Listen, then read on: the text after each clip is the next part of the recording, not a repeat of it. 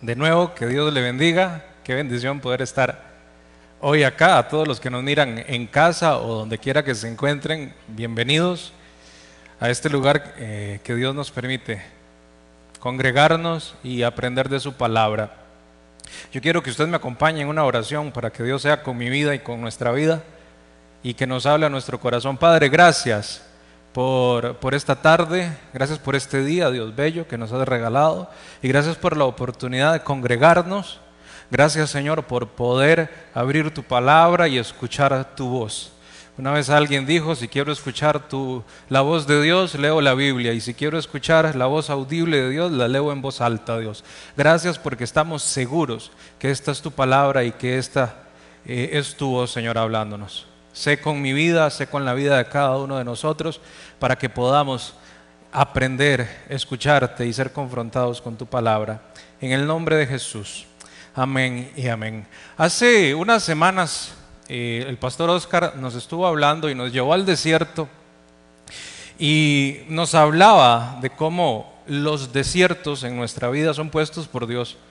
Eh, siempre para tratar de decirnos algo, para formarnos, para enseñarnos. Fue una miniserie de dos fines de semana y en la segunda parte él nos enseñaba cómo el pueblo de Israel olvidaba vez tras vez, repetidamente, las bondades de Dios en medio del desierto. Y en la prédica Oscar nos invitaba a, no cometer el mismo error de, de olvidar, el mismo error que, que cometía el pueblo de Israel. Bueno, yo hoy quiero nuevamente llevarlos al desierto y enfocarnos en el trabajo que Dios hace en nuestras vidas para purificarnos.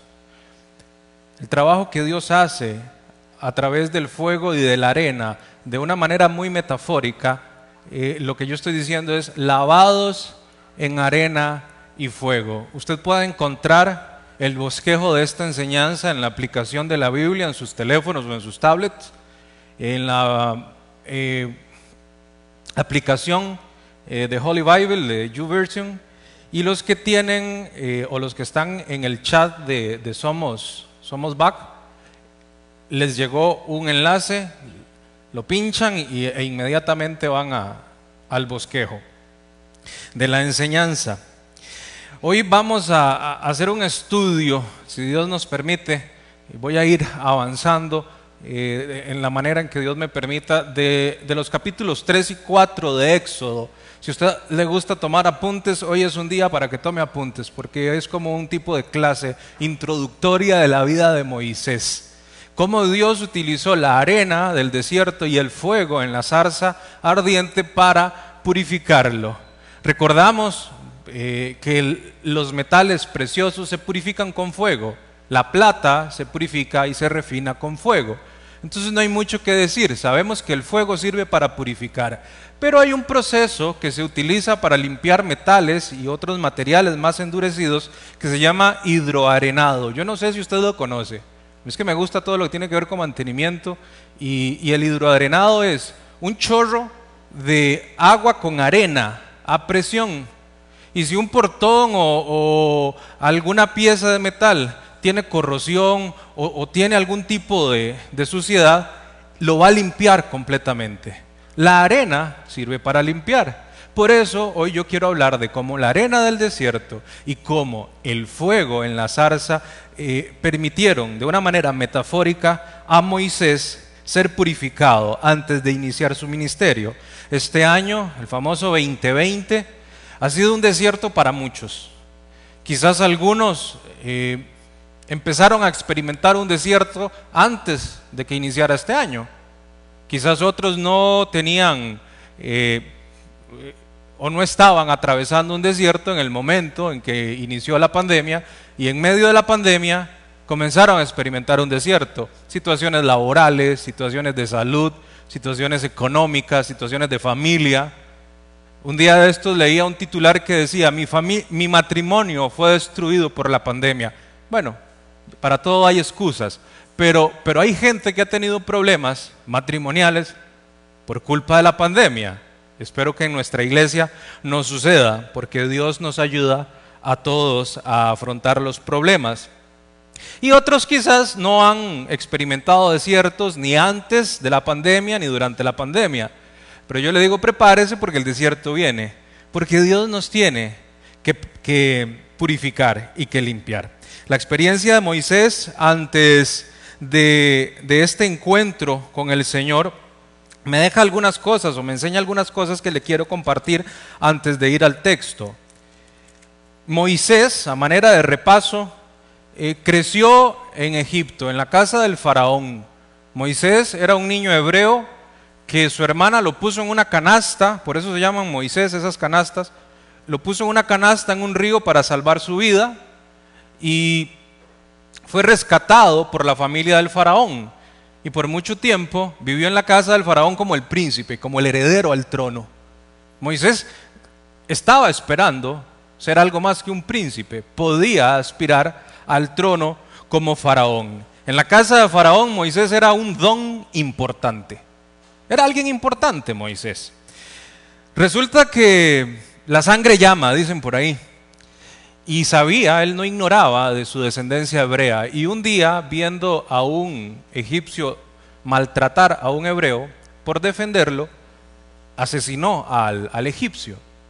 Esto me habla de un Moisés que no controlaba eh, su carácter, porque por defender a alguien, asesinar a alguien, me está hablando de un problema de carácter. Y resulta que por este hecho, por este asesinato, Moisés tiene que huir. No es como en las películas, que lo llevan a la puerta de, Egipto y lo despiden con la maletita. No, o sea, Moisés tiene que huir inmediatamente porque ya el faraón, dice la Biblia, capítulo 1, 2 y, 1 y 2 de, de Éxodo, ya Faraón lo quería matar a él por ese, por ese acto. Entonces Moisés tiene que huir. Pasó de ser un don importante a ser un don nadie. A ser un don nadie en, en el desierto. Vive 40 años en el desierto. Cuando esto le sucede a él, tiene 40 años. Luego tiene que atravesar 40 años viviendo en el desierto para llegar a ser un don siervo. Y lo vamos a ver, cómo Dios lo convirtió en un siervo por su gracia, por su, por su gloria. Y es que no hay nada como el desierto, como los problemas, como las situaciones difíciles para desinflar el ego, para desinflar el orgullo. Y Moisés tenía que bajar ese orgullo. Venía de Egipto. Yo no sé, para mí Egipto es un monumento al ego. Vemos las esfinges, vemos las pirámides y de cuántos años tienen de estar ahí. Nos hablan de lo grandioso que ellos se creían y Moisés venía de ahí. Resulta que Dios espera que eso suceda en nuestra vida, cuando nuestro orgullo se desinfla para poder trabajar en nosotros. Y es que nosotros debemos descubrir quién es Dios para después descubrir quiénes somos nosotros. Moisés todavía no había descubierto quién era Dios. Siempre queremos impresionar. Por eso los egipcios hacían eh, esfinges. Pero con Dios es diferente. Nosotros no podemos impresionar a Dios. Nosotros debemos ser impresionados por Dios. Todos los días debemos ser impresionados por Dios. Marcos Vidal en una canción dice, no le impresionan tus historias. Dios nos impresiona por nosotros, nos ama, nos busca pero no por algo que nosotros podamos hacer, sino por lo que Él hizo por nosotros. El desierto nos ayuda a ver la, grandeza de Dios. Resulta que pasan otros 40 años y Moisés es llamado. Y, y si Pitágoras no estaba vacilando, 40 y 40 son 80. 80 años tenía Moisés cuando fue llamado. 80 años. ¿Usted ha pensado alguna vez ya me agarro tarde? Ya Dios no me llamó, ya, ya llegué a 40. 40, sí, estamos, sí, 40. Ya se le olvida a uno la edad y todo. Y Dios no me ha llamado. Bueno, Moisés tenía 80 años cuando lo llamó. 80 años. Nunca es tarde en el Señor para recibir un, llamado. Y nunca es temprano, porque hay otras historias que nos hablan de gente muy pequeña que fue en edad, que fue llamada al ministerio. Ejemplo, David, María, la madre de Jesús. Moisés ya era una persona más madura cuando es llamado a los 80 años, era menos agresivo, menos autoconfiado. Ya no era un hombre de impulsos, pero no era pasivo. No podemos confundir eso. ¿Por qué? Porque estaba trabajando. Cuando Dios lo llama, Moisés está trabajando, no está sentado esperando. Y él aprendió su misión, no su misión, sino su misión, una sola palabra. Era sumiso ante su suegro. Le tocó que trabajar con el suegro. 40 años. El desierto nos enseña y le enseñó a Moisés que solo podía confiar en Dios, no podía confiar en nadie más.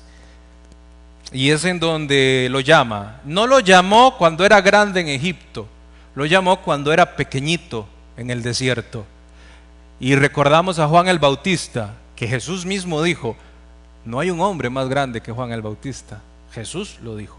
Y Juan el Bautista dice, es necesario que yo mengüe, que yo me haga pequeño para que Él crezca. Hay unas versiones que dicen, es necesario que yo me mantenga a la sombra para que Él brille. Porque Dios no nos va a llamar cuando estamos en la parte más alta de nuestro orgullo. Nos va a llamar cuando somos pequeños, cuando nos hemos humillado delante de Él. Y sería muy bueno que aprendiéramos a decrecer naturalmente. ¿Por qué? Porque si no, Dios va a utilizar una prensa para hacernos más pequeños. A Moisés le dio la prensa del desierto.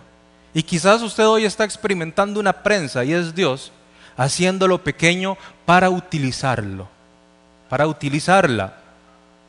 Isaías dijo, ay de mí, y lo vamos a ver un poquito más adelante, que soy pecador, hombre de labios sucios, perversos.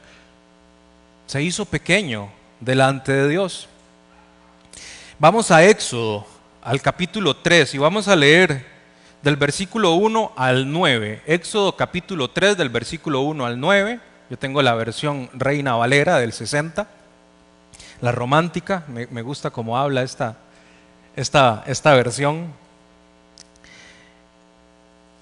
A manera de introducción, eh, eh, lo vamos a leer y nos vamos a ir luego de verso en verso durante este capítulo y el cuarto. Dice, apacentando Moisés las ovejas de Jetro, su suegro, sacerdote de Madián, llevó las ovejas a través del desierto y llegó hasta Oref, monte de Dios. Y se le apareció el ángel de Jehová en una llama de fuego en medio de una zarza.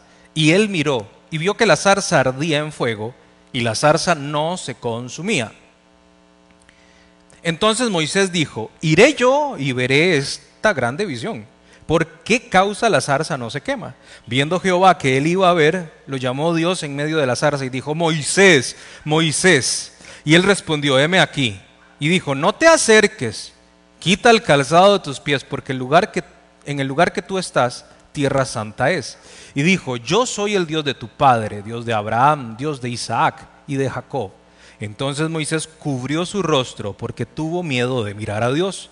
Dijo luego Jehová, Bien he visto la aflicción de mi pueblo que está en Egipto y he oído su clamor a causa de sus exactores, pues he conocido sus angustias y he descendido para librarlos de mano de los egipcios y sacarlos de aquella tierra a una tierra buena y ancha, tierra que fluye leche y miel, a los lugares del cananeo, del eteo, del amorreo, del fereceo, del ebeo y del jebuseo. El clamor pues de los hijos de Israel ha venido delante de mí y también he visto la opresión con que los egipcios lo oprimen. ¿Qué me llama la atención acá y qué nos puede llamar la atención? Moisés es llamado en un día regular de trabajo. Estaba trabajando. Dice que estaba apacentando ovejas, las del suegro. Estaba trabajando. Moisés no estaba en un retiro espiritual. Moisés no estaba en un encuentro. Moisés no estaba en un día de ayuno y clamor. Y no tengo nada en contra de eso, no, no me malinterpreten.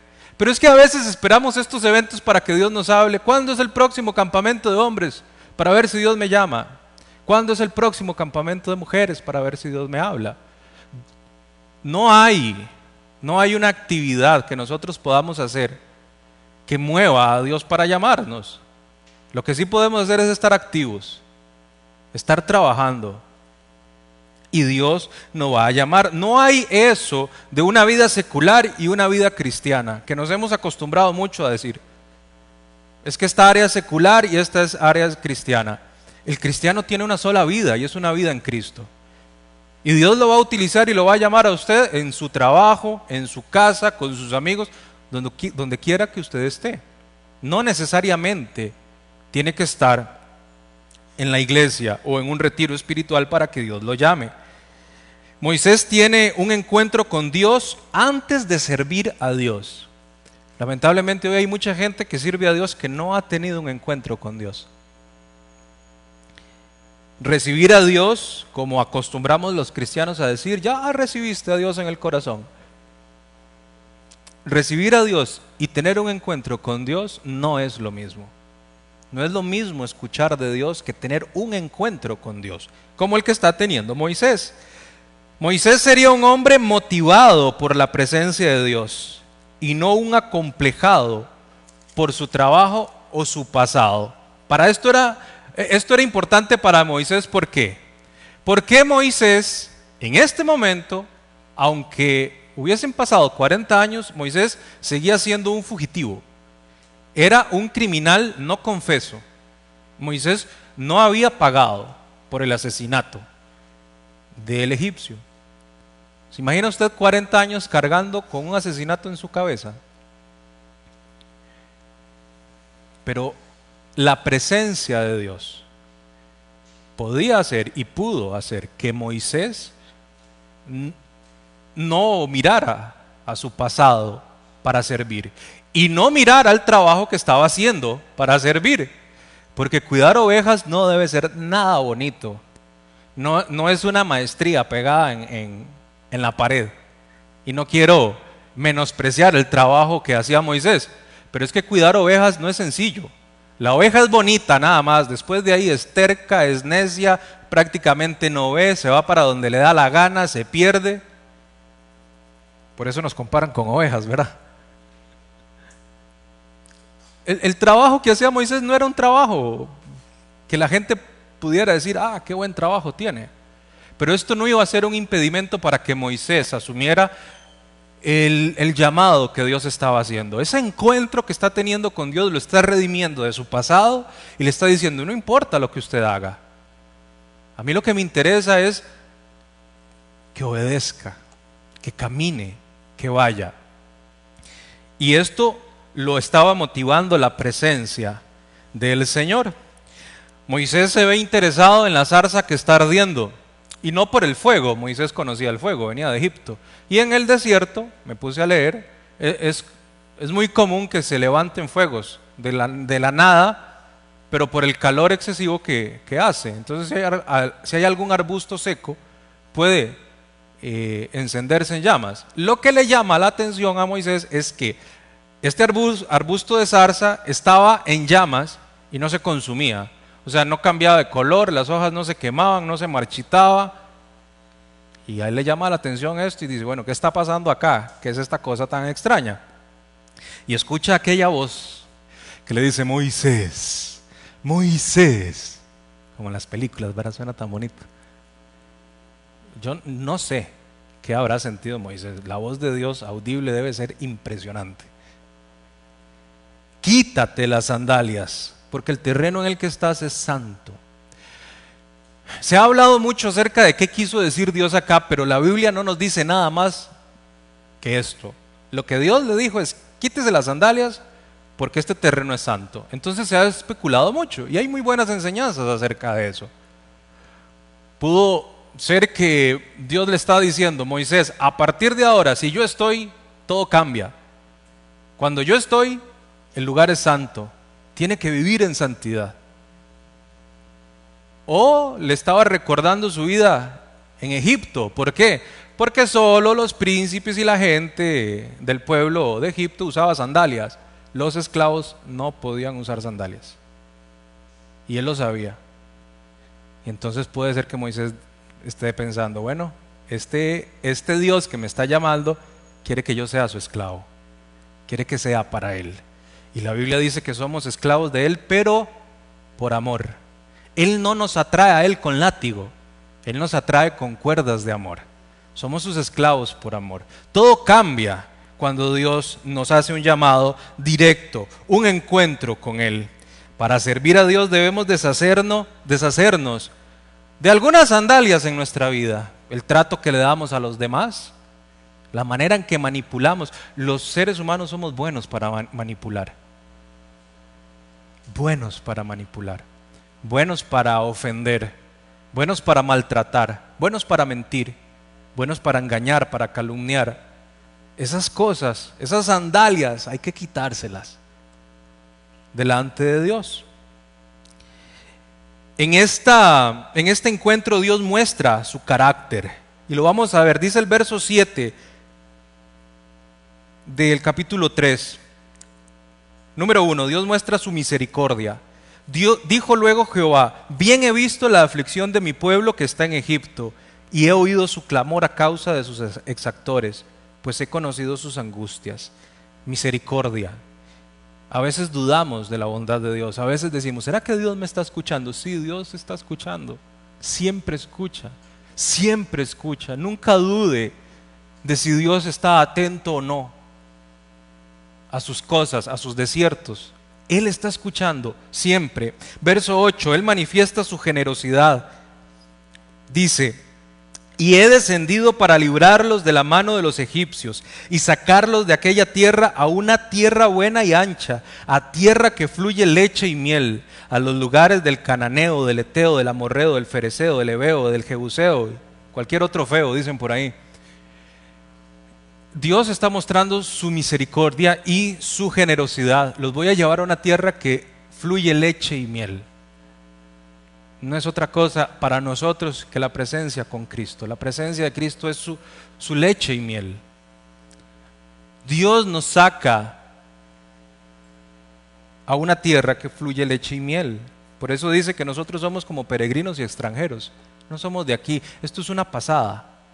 Esto es una pasadita. Dios nos lleva a su presencia. Dios manifiesta su justicia. Verso 9. El clamor pues de los hijos de Israel ha venido delante de mí. Y también he visto la opresión con que los egipcios los oprimen. Él es un Dios justo. Dios promete su presencia en el verso 12. Y él respondió, ve porque yo estaré contigo y esto te será por señal de que yo te he enviado. Dios le promete su presencia antes de enviarlo. Su presencia estará con Moisés. Y este verbo lo podemos cambiar en, el tiempo, porque ya nosotros no vamos a decir la presencia de Dios estará con nosotros. La presencia de Dios está tiempo presente con nosotros, está dentro de nosotros. Dios no pasa entrando y saliendo de su corazón. Ah, es que me porté mal, entonces Dios se salió. Me porté bien, ah, entonces Dios entró. Ah, vi lo que no tenía que ver, Dios se salió. Ah, ayuné y oré y leí la Biblia, Dios. Dios está con nosotros siempre, 24/7. Y ya nuestra vida es santa. Por eso debemos vivir en santidad. Pero Dios camina con nosotros siempre. Él nunca se va a ir de nosotros por el sacrificio de Cristo en nuestra vida. Dios le revela su nombre a Moisés. Más adelante vamos a, tener un apartado acerca de esto. Le dice, yo soy el que soy. Ese es el nombre de Dios. Le está diciendo, yo soy autosuficiente. Yo puedo ser lo que yo quiera ser. Es lo que Dios está diciendo. Yo no necesito nada. Yo me satisfago en mí mismo, dice Dios. Y este era el Dios que Moisés necesitaba. ¿Por qué? Porque iba para el desierto. ¿Y en el desierto en qué iba a confiar? En el agua, que no hay agua. En la lluvia, que no hay lluvia. Moisés necesitaba un Dios autosuficiente para atravesar el desierto. Dios muestra su fidelidad en los versos 16 y 17. Dice, ve y reúne, perdón, Dios muestra su fidelidad. Ve y reúne a los ancianos de Israel y diles, Jehová el Dios de vuestros padres, el Dios de Abraham, de Isaac y de Jacob, me apareció diciendo, en verdad os he visitado y he visto lo que se os hace en Egipto. Yo os sacaré de la aflicción de Egipto de la tierra y otra vez del cananeo, del eteo, del amorreo, del fereceo, del ebeo y del jebuseo a una tierra otra vez que fluye leche y miel. Dios acostumbra a utilizar la repetición. ¿Sabe por qué? Como lo dijo Oscar en aquella prédica, a nosotros todo se nos olvida. Todo. Y Dios tiene que estarnos recordando. Y eso es fidelidad. Fidelidad es que Él en Génesis 15 Él había dicho, mi pueblo va a sufrir 400 años y yo lo voy a sacar de ahí. Acá Dios le está diciendo a Moisés, este es el tiempo. Yo se lo prometí a sus antepasados, este es el tiempo. Es un Dios fiel, fiel porque cumple sus promesas. Dios revela su provisión, versos 21 y 22 de capítulo 3. Y yo daré a este pueblo gracia en los ojos de los egipcios, para que cuando salgáis no vayáis con las manos vacías, sino que pedirá cada mujer a su vecina y a su huéspeda alhajas de plata, de oro, vestidos, los cuales pondréis sobre vuestros hijos y vuestras hijas y despojaréis a Egipto. ¿Qué posibilidad, qué chance tiene un pueblo esclavo? Por 400 años, de un momento a otro decir, nos vamos de acá, ya no somos esclavos de ustedes, y van soltando las alhajas. ¿Qué posibilidad hay de que el pueblo de Egipto le dijera, está bien, tome? Ninguna posibilidad, a menos que haya gracia de parte de Dios. Es lo que dice el verso 21. Yo daré a este pueblo gracia en los ojos de los egipcios. Gracia es lo que Dios ha puesto en usted y ha puesto en mí. Gracia es lo que necesitamos hoy. Usted no necesita nada más que gracia. Gracia es lo que tenemos de parte de Dios. Y es que a veces pensamos, ¿y eso de dónde vino? Me salieron las cosas bien. Es gracia de parte de Dios. Cuando vamos a una institución pública hmm, y nos atienden bien, Usted dice, opa, ¿de dónde salió eso? Gracia. Y eso es una oración que yo puedo, que yo puedo, según lo que veo en la Biblia, ejercer y decirle, Dios, dame gracia cuando vaya a la ventanilla. Y si hay empleados públicos acá, yo espero que usted sea la, la excepción, porque hay gracia en usted para los demás. Gracia es lo que necesitamos de parte de Dios. Dios proveyó a su pueblo de lo que no esperaba. Ellos nada más querían salir de ahí y Dios les dio más de lo que ellos pensaban.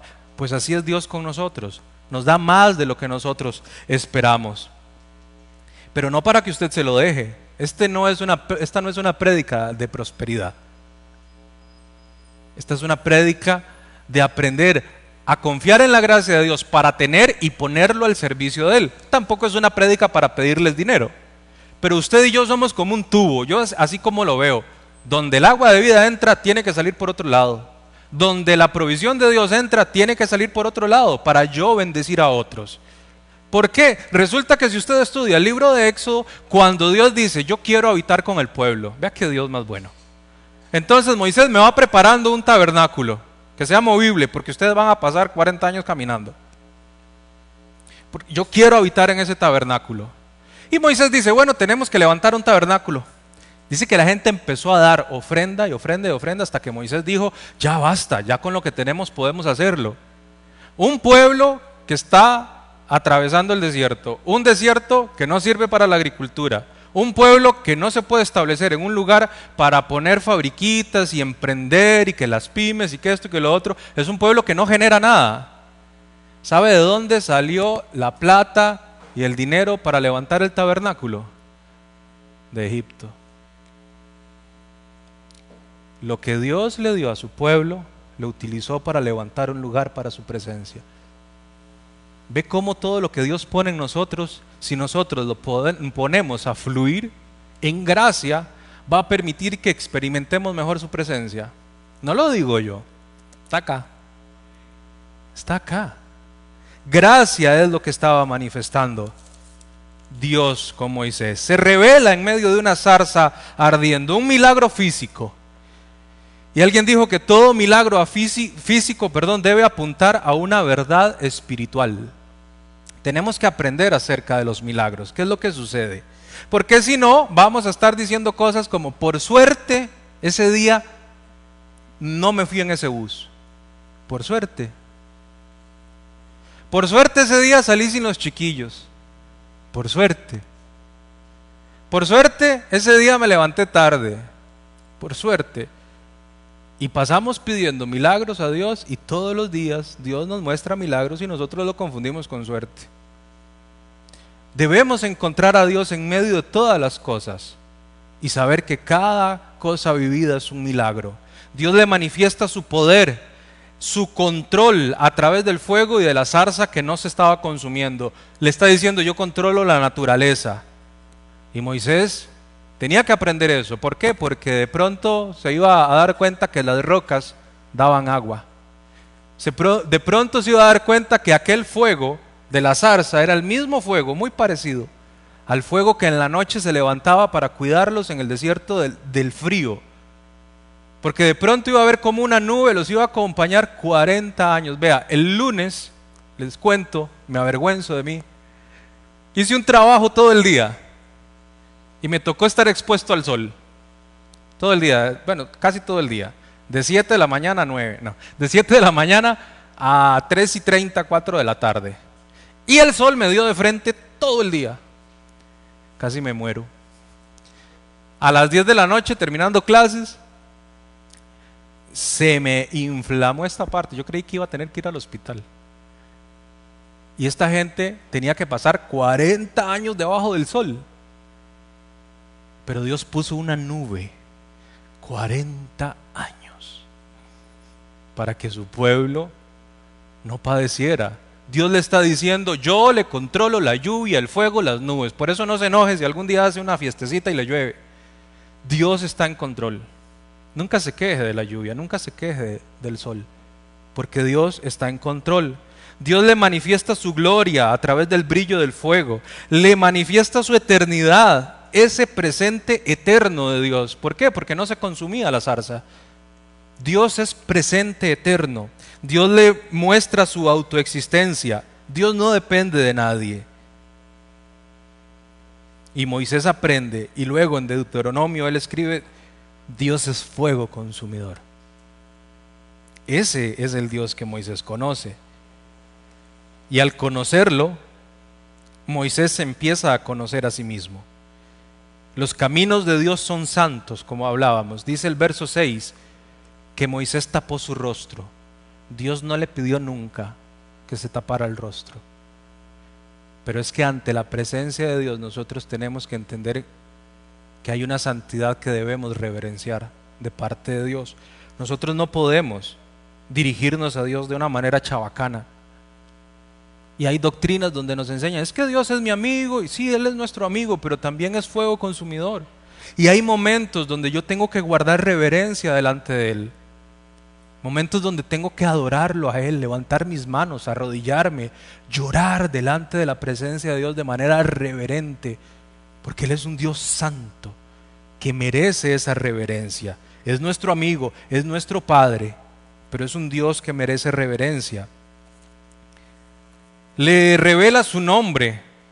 El nombre de Dios, o el nombre que Dios le da a Moisés en hebreo, él le da estas letras, YHWH. No se puede pronunciar. Nosotros no podemos pronunciar ese nombre, nadie puede pronunciarlo. Los masoretas en, en, los 900 años de nuestra era, ellos intentan preservar la pronunciación del nombre de, las, o de las palabras hebreas, del antiguo hebreo. Entonces, escribían sobre las sílabas la pronunciación según nuestra lengua, para que no se perdiera esa pronunciación. Cuando llegan a este nombre, ¿qué hacemos? Entonces toman el nombre de Adonai, toman las vocales para ellos, las ponen sobre el nombre y se lee Yahvé o Yahweh. Y por eso le llamamos Jehová, Yahweh o Yahvé. Pero ese no es el nombre de Dios, es el nombre que nosotros le pusimos a Dios para poder pronunciarlo. El nombre de Dios no lo podemos pronunciar, pero sí su significado, que es yo soy el que soy. Tiempo, presente, eterno. Algunos dicen es como decir, Él es, Él es ya fue será. Porque Él es en todos los tiempos. Pero lo importante es que le está diciendo, yo soy autoexistente, yo existo en mí mismo. Y este es el Dios que usted necesita, Moisés. Yo soy un Dios santo, un Dios que siempre estoy. Y usted debe conocerme. Calvino decía, yo no puedo conocerme realmente si no conozco a Dios. sin contemplar el rostro de Dios. Yo debo contemplar el rostro de Dios y así puedo descender hasta mi interior y verme realmente como soy. Y es lo que le está pasando a Moisés. Moisés está dando cuenta de quién es él. Yo tengo que verme ante la imagen de Dios y decir, uy, estoy, estoy en problemas. ¿Qué fue lo que le pasó a Isaías? Isaías era un sacerdote recto como ninguno. En su tiempo era lo más recto que había, de familia de pedigrí. Vivía bien. Ese era Isaías. Nadie podía juzgarlo. Y cuando él tiene la visión y dice, entonces vi al alto, al sublime, al Dios eterno y sus faldas llenaban el templo. Y dije, ay de mí que soy pecador, que habito en medio de pecadores y que mis labios son inmundos. Él se vio ante Dios y dijo, uy no, aquí quedo debiendo yo. Y es que delante de Dios quedamos debiendo. Pedro, Señor, yo estaré contigo siempre. Ah, Pedro, le dice, ah, Pedro, usted me va a negar tres veces antes de que cante el gallo. No, Señor, yo nunca te voy a negar. Le dice, ay, Pedrito, Pedrito. Pedro no se conocía. Y Pedro se conoció, supongo yo, cuando vio a Jesús al otro lado de la orilla, o en la orilla más bien, después de que resucitó. Dice que Pedro saltó al agua de la barca donde estaba. Y él decía, ese es mi Dios. Yo ya me conozco, pero ese es mi Dios. Y es lo que le está pasando a Moisés. ¿Cómo vemos nosotros a Dios si ya no tenemos una zarza ardiente ¿Cómo vemos nosotros a Dios si ya no lo vemos fuera de la tumba?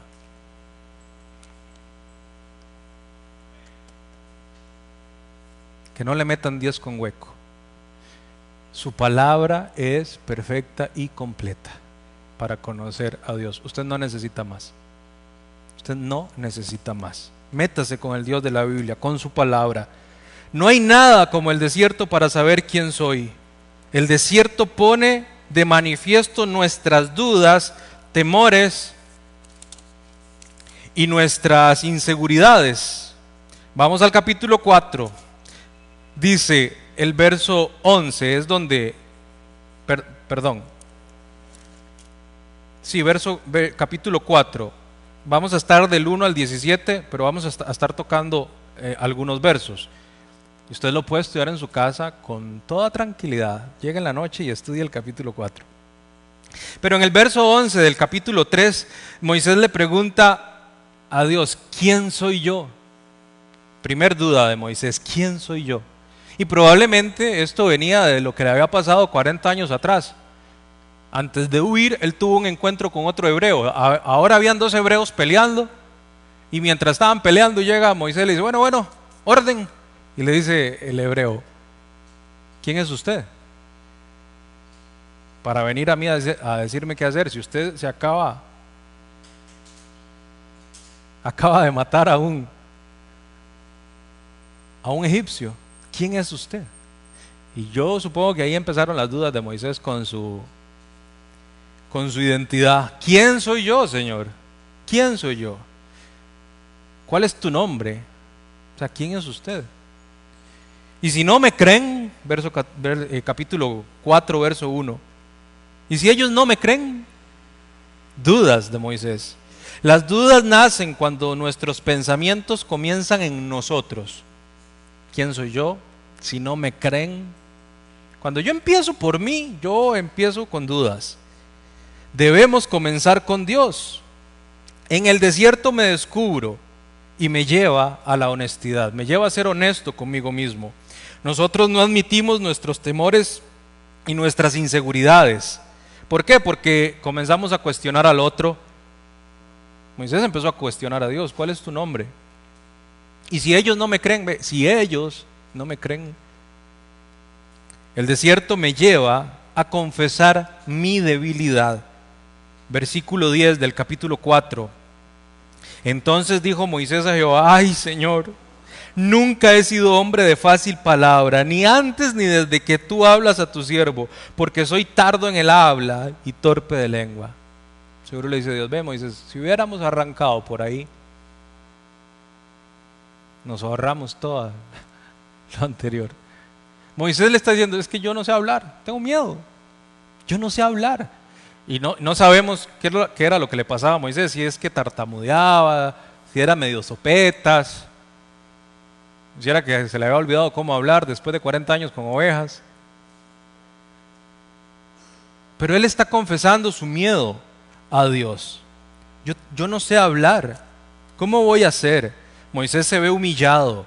Moisés le dice, tengo temor. La respuesta a nuestros temores, escuche esto, la respuesta a todos nuestros temores es la soberanía de Dios. Verso 11. Y Jehová le respondió, ¿quién dio la boca al hombre? ¿O quién hizo al mudo y al sordo, al que ve y al ciego? No soy yo Jehová. O sea, le está diciendo, Moisés, ¿usted ha visto alguna vez a un ciego? Yo lo hice. ¿Usted ha visto alguna vez a un sordo? Yo lo hice. A un mudo, yo lo hice. O sea, no tenga miedo, yo, hago todas las cosas. Y Dios nos dice día con día, no tengan miedo, yo hago todas las cosas. ¿Tiene usted miedo de lo que está pasando? ¿Tiene usted miedo de lo que vaya a pasar en su trabajo, lo que vaya a pasar en su, en su hogar? Reposa en la soberanía de Dios. Viva para Dios y reposa en su soberanía. Esa es la cura a nuestros temores. Pero Moisés desafía la voluntad de Dios y le dice luego en los versos 13 y 15, Dios mejor mande a otro, envíe a otro. Nuestros temores nosotros debemos confiárselos a Dios. Debemos dárselos a Él. ¿Por qué? Porque la desobediencia frecuentemente es motivada por mis temores. Mis temores alientan a la desobediencia.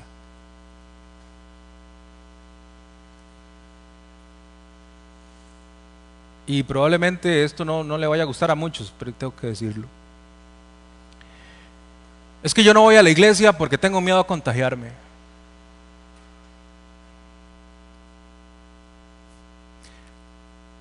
Pero vamos al supermercado y estamos una hora y media.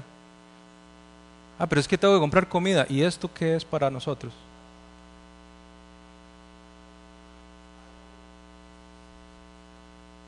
Hay situaciones especiales, sí las hay.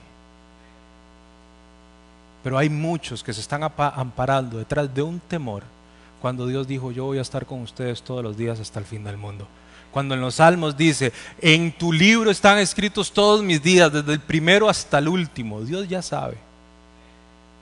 Yo debo descansar en la soberanía de Dios.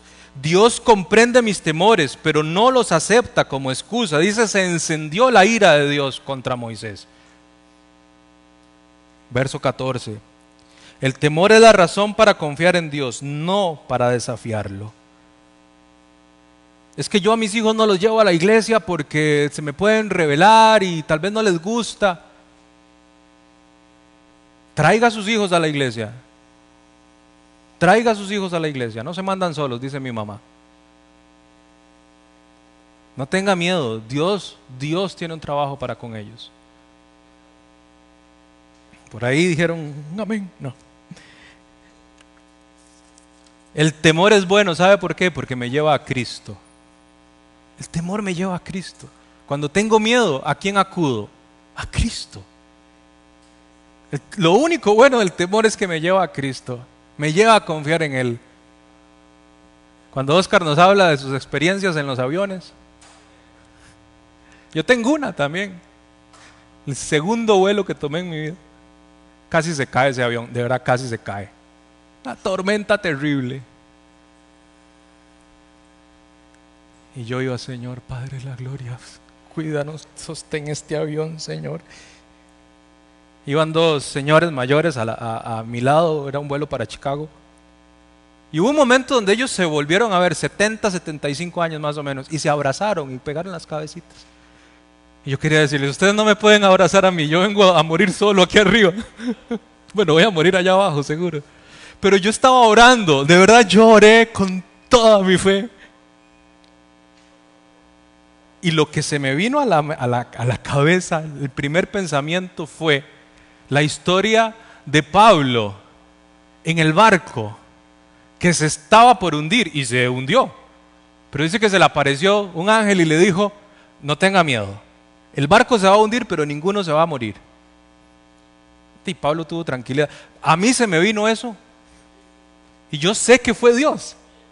Y sé que fue Dios porque aquí estoy. y viajé tranquilo. Y viajé tranquilo el, resto de, de, ese viaje. Pero, pero a lo que voy es que ese temor me llevó a orar como hacía mucho no había orado. No me hinqué porque no había espacio. Pero los temores nos llevan a Dios. El cambio es un proceso. Y no, no quiero que malinterprete la palabra proceso. Sino que este, este camino es un proceso donde vamos mejorando día con día. Moisés no cambió inmediatamente ese día. Vea lo que dice el verso 18 del capítulo 4. Así se fue Moisés y volviendo a su suegro, Jetro le dijo, iré ahora y volveré a mis hermanos que están en Egipto para ver si aún viven. Seguro le dice Dios, Moisés, a eso lo llamé yo. Yo no le dije que fuera a buscar a su familia, a ver si estaban vivos. ¿Qué pasó aquí? Yo supongo que Jetro tenía algún tipo de temor con su suegro, era el jefe. Y si llegaba y le decía, mira Jetro, mira suegrito, es que me topé a Dios allá arriba. Había una zarza ardiendo y no se consumía y Dios me habló. Seguro pensaba, si le digo esto al suegro me va a tachar de loco. Mejor le cambio la versión.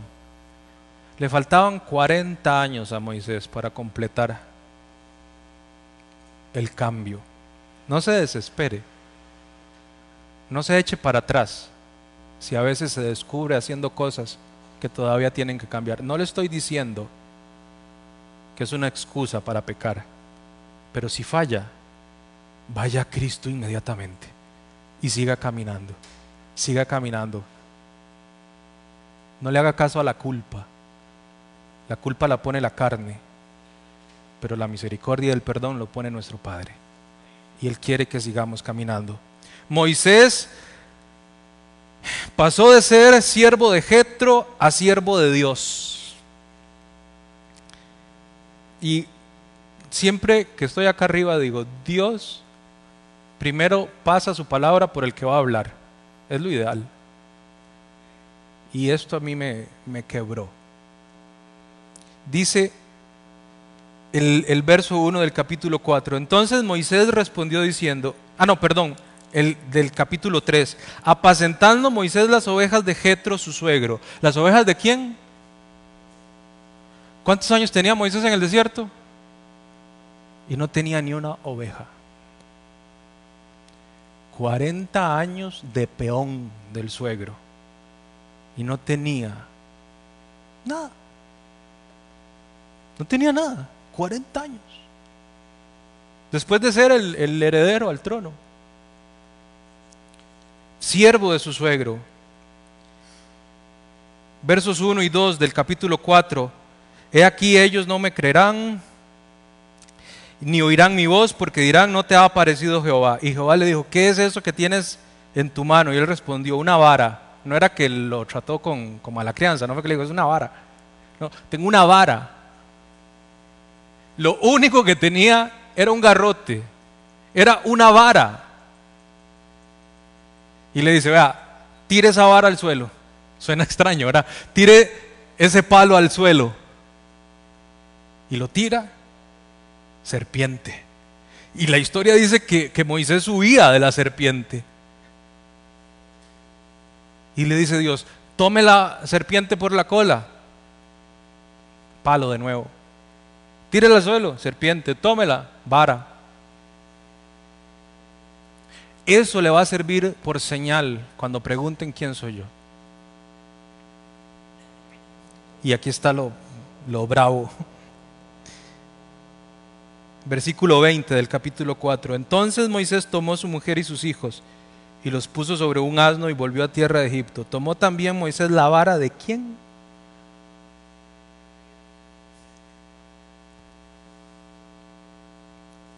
La vara de Dios. Si usted todo lo que tiene es un carro, es el carro de Dios. Si usted todo lo que tiene es una casa, es la casa de Dios. Si usted todo lo que tiene es una guitarra, es la guitarra de Dios. Si usted todo lo que tiene son dos mil colones en la billetera, son los colones de Dios. Y Dios lo va a utilizar cuando usted se humille delante de Él para hacer cosas grandes, para que su nombre sea exaltado. Su carro, su casa, su familia, sus hijos, su negocio, sus finanzas, su teléfono, todo es de Dios. Todo es de Dios, su vocación, su título, su profesión, todo es de Dios.